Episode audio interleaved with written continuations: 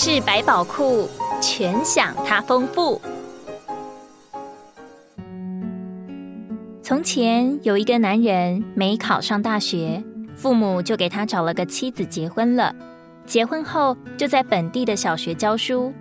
由于本身没有经验，所以不到一周的时间就被学生轰了下台。回到家后，妻子为他擦了擦眼泪，安慰说：“满肚子的东西，有人倒得出来，有人倒不出来，没必要为这个伤心。也许有更适合你的事情等着你去做。”后来他外出打工，因为动作太慢，又被老板轰了回来。这时妻子对他说。手脚总是有快有慢，别人已经做了很多年了，而你一直在念书，怎么快得了？他又做过很多工作，但无一例外都半途而废。然而每次当他沮丧的回来时，他妻子总是安慰他，从来没有抱怨过。直到他三十多岁时，他凭着一点语言天赋，做了聋哑学校的辅导员。后来他又开办了一家残障学校。再后来，他在许多城市开办了残障人用品连锁店。他已经是一个拥有几千万资产的老板了。有一天，功成名就的他问自己的妻子：“自己都觉得前途渺茫的时候，是什么原因让你对我这么有信心呢？”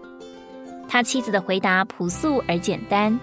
他说：“一块地不适合种麦子，可以试试种豆子。”豆子也长不好的话，可以种瓜果；如果瓜果也不济的话，撒上一些荞麦种子，一定能够开花。因为一块地总有一粒种子适合它，也总会有属于它的一片收成。以弗所书四章十一节，他所赐的有些是使徒，有些是申言者，有些是传福音者，有些是牧人和教师。当我们看见其他人在某些领域上有所成就时，心中不免觉得自己比别人差劲。然而，神并不这样看我们，他赐给我们个人都有不同的恩赐，只要我们去寻求、去尝试，必定会找到属于自己那特别的一份。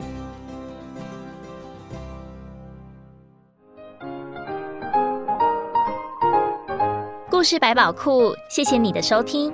如果你喜欢我们的故事，别忘了给我们的影片点赞，并将影片分享给身边的人哦。愿神祝福一切寻求他的人。